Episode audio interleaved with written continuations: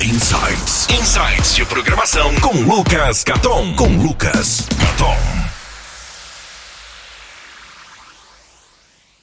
Fala meus caros, tudo jóia? Vou gravar um vídeo aqui para compartilhar três dicas de como a gente consegue ser eficiente para aprender programação. Como aprender programação de uma forma eficiente. Como criar um plano de forma eficiente para aprender. Tá? Tudo isso que eu vou falar aqui, eu, eu, já quero fazer um disclaimer desde o começo. Eu não sou dono da verdade, esse não é o método que todos os programadores usam. Tá? Essa é uma forma que eu acredito que funciona. Por muitos anos eu não, não fiz, não, não segui essas dicas, mas hoje em dia eu acredito fortemente que é uma das formas mais eficientes de, de conseguir tirar coisas do, do, do projetos da gaveta, vontades que a gente tem de aprender coisas novas, coisas que a gente fica postergando tá? Mas eu queria deixar claro que esse tipo de problema também acontece comigo. Não fui sempre assim, não tive sempre essas ideias bem claras na minha cabeça. Bom, a primeira coisa que a gente precisa fazer, porque eu sei que programação tem muita coisa envolvida, né? A gente pode aprender back-end, a gente pode aprender front-end, a gente pode aprender DevOps, a gente pode aprender a parte de design, a gente pode fazer gerenciamento de projetos, a gente pode trabalhar com Q&A, né, testes, né, qualidade, melhorar a qualidade do projeto. A gente pode, enfim, a gente pode trabalhar com, uh, com muitas coisas diferentes.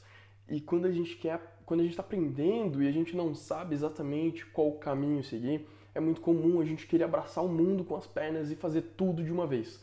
Né? Isso é muito comum, eu vejo isso com, com, com meus alunos, né? acontece muito com eles. Uh, e também já aconteceu comigo, já aconteceu com colegas, com amigos.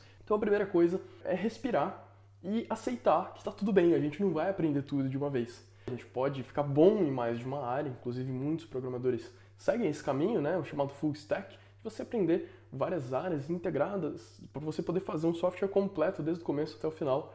É bastante comum, é, mas eu não acredito tanto na ideia de que todo mundo vai fazer isso. Né? Eu, por exemplo, pessoalmente, eu prefiro me focar em uma coisa só, em vez de tentar ser um full stack e fazer tudo, uh, tentar ser bom em tudo. Não funcionou para mim. Né? Eu, eu, gosto de várias áreas, por exemplo, design. Eu gosto muito. Quando eu faço uma coisa que fica bonita, eu fico mega orgulhoso, eu quero mostrar para todo mundo, mas no fundo é uma coisa que eu sei que eu sou bom. Mas eu não, não acredito muito na ideia de que a gente tem que ser bom, é obrigatório a gente ser bom em tudo. Isso é utopia, isso não existe. Depois que a gente aceita que, que não tem magia, não tem como a gente saber, a gente aprender tudo de uma vez, por exemplo, uh, se você pegar inglês como exemplo, né? é muito comum a gente chegar para alguém que fala inglês bem, inglês quase que no nível de, de, de fluência de um nativo, a gente chegar e falar, cara, me ensina o segredo, eu quero aprender. Né? E não adianta, você pode estudar o máximo que você puder em um mês, não é tempo suficiente. Né? A pessoa que tem esse nível, muito provavelmente ela já passou meses, quizá anos, muito provavelmente anos, estudando, seja em curso, seja assistindo filme, seriado, ou mesmo convivendo num país que, que se fala língua inglesa, enfim, ela provavelmente teve muitos desafios antes de chegar nesse nível. E programação não é diferente. Toma tempo, essa é a verdade. Todas as áreas são assim, não tem muito como fugir. Então vamos lá, tá? Eu vou falar três dicas, sendo que a primeira é você fazer um plano, tá? Você fazer um plano e, e seguir consistentemente, seguir esse plano que você fizer você já, você já admitiu, né? Você deveria pelo menos admitir que você não vai aprender tudo em um mês, tá? É, um mês é suficiente para chegar no nível, no nível legal? Sim, tudo vai depender de várias coisas. O seu nível de disciplina para estudar, para se dedicar, para aplicar, o seu tempo livre, né? Geralmente quem é um pouco mais novo tem um pouco mais de, de, de dessa chance de, de é, enfim, às vezes a pessoa não trabalha, é só estudante, ou às vezes está num tempo legal de, de, enfim, tem um tempo livre, ela quer se focar nisso e enfim, ela vai conseguir resultados um pouco mais rápido do que quem tem que trabalhar, quem tem filho, quem tem, enfim, outros problemas na vida. Não, não problemas, mas outras atividades na vida. Então, varia muito de pessoa para pessoa, tá? Ah, e, e, também tem o lance de que pessoas aprendem de formas diferentes. Tem gente que precisa repetir a mesma coisa várias vezes para aprender e tá tudo bem, faz, faz parte também, tá certo? É, acho, acho que inclusive a maioria das pessoas são assim, tá? Então, foca em uma coisa de cada vez. Meu, minha sugestão de plano para você é justamente isso.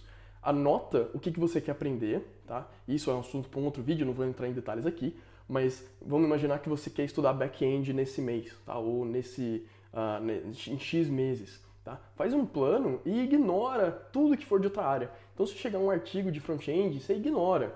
Tá? Bom, você pode até ler o artigo, mas o ideal é focar é, principalmente naquilo que você fizer o plano. Seguir seu plano da forma que ele foi feito. Então, a segunda dica aqui é não tente aprender tudo. Tá? Tem um pouco a ver com a primeira, mas a primeira você pode fazer dividida. Né? Então, vamos supor, na primeira dica, né? você pode aprender back-end esse mês, front-end no outro, DevOps no outro e assim por diante.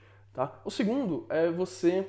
É, a segunda dica é não tentar aprender tudo. Assim, eu, eu gosto muito de uma abordagem que é você ser especialista em uma coisa e você ter uma noção boa de outras coisas. Então, por exemplo, linguagens de programação. A minha linguagem primária, digamos assim, minha linguagem de programação que eu mais utilizo é o Ruby. Tá? Não, não tô entrando no mérito aqui se ela é melhor, se é pior. Eu tô, tô falando a minha linguagem, tá joia?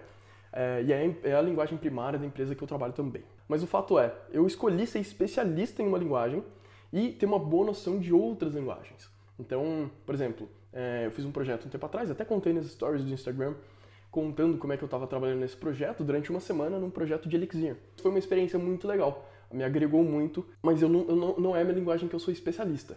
Então eu sou muito a favor dessa ideia de você ser especialista em uma coisa, por exemplo, frameworks de JavaScript. Né? Tem 300 mil frameworks de JavaScript por dia surgindo e tá tudo bem. Você deveria se focar em um, seja Angular, seja React, seja Vue, seja qualquer outro. Foca em um, aprende bem ele e os outros, você dá uma olhada, você tem uma noção, você não precisa saber todos. Acho que até fica confuso se você souber todos. Então, se você focar um, por exemplo, React, fica bom, aprende, faz bastante coisa com ele, faz bastante projeto, mexe com coisas open source, sabe? Se foca, especializa numa coisa e todas as outras você vai só se atualizando, só tendo uma noção, só acompanhando de longe. Não pode ignorar completamente, também é errado. Tem que ter um equilíbrio ali. Beleza? E para finalizar, a terceira dica é mão na massa. E para finalizar, a última dica aqui é mão na massa. Ou seja, tem muita gente, muitas pessoas que simplesmente ficam na teoria para sempre. Isso não funciona. Você pode ler todos os livros, blogs, cursos, você pode fazer tudo, mas não vai funcionar se você não botar a mão na massa, ir para a prática, ir para o campo de batalha, porque vai ser diferente. Na prática, problemas acontecem, uh, bugs que você nunca viu no livro vai aparecer, você vai ter uma perspectiva completamente diferente. Então, mão na massa é a melhor dica que eu posso te dar. Teoria é importante, você tem que saber os conceitos básicos, mas vai para o campo de batalha. Você vai ver como é que tudo é diferente e como é que tudo começa a ser gravado melhor na, na sua cabeça, no seu cérebro. Você consegue absorver melhor, uh, digerir melhor todas as informações que você está aprendendo. Mas é incrível como eu noto diferença entre pessoas que simplesmente estudam teoria e pessoas que vão fazendo na prática ao mesmo tempo. Por exemplo, você achou um tutorial no YouTube, você vai assistindo e vai fazendo junto no seu computador, em vez de simplesmente assistir e falar: "Ah, beleza, eu já aprendi". O ideal é você fazer junto, tá? Obviamente tem exceções, tem pessoas que têm muita facilidade para isso, mas eu vou te dizer que de acordo com a minha experiência, é a minoria das pessoas, quase nenhuma, para falar bem a verdade. Faz muito, a gente é muito mais eficiente quando a gente faz coisas na prática. Se você gostou desse vídeo, dá um joinha aqui embaixo, compartilha, manda para aquele amigo seu que está aprendendo a programar e precisa dessa dica. E mais um pedido aqui, por favor, coloca nos comentários alguma outra dica extra que faltou comentar nesse vídeo e a gente se vê no próximo vídeo. Um grande abraço, até mais!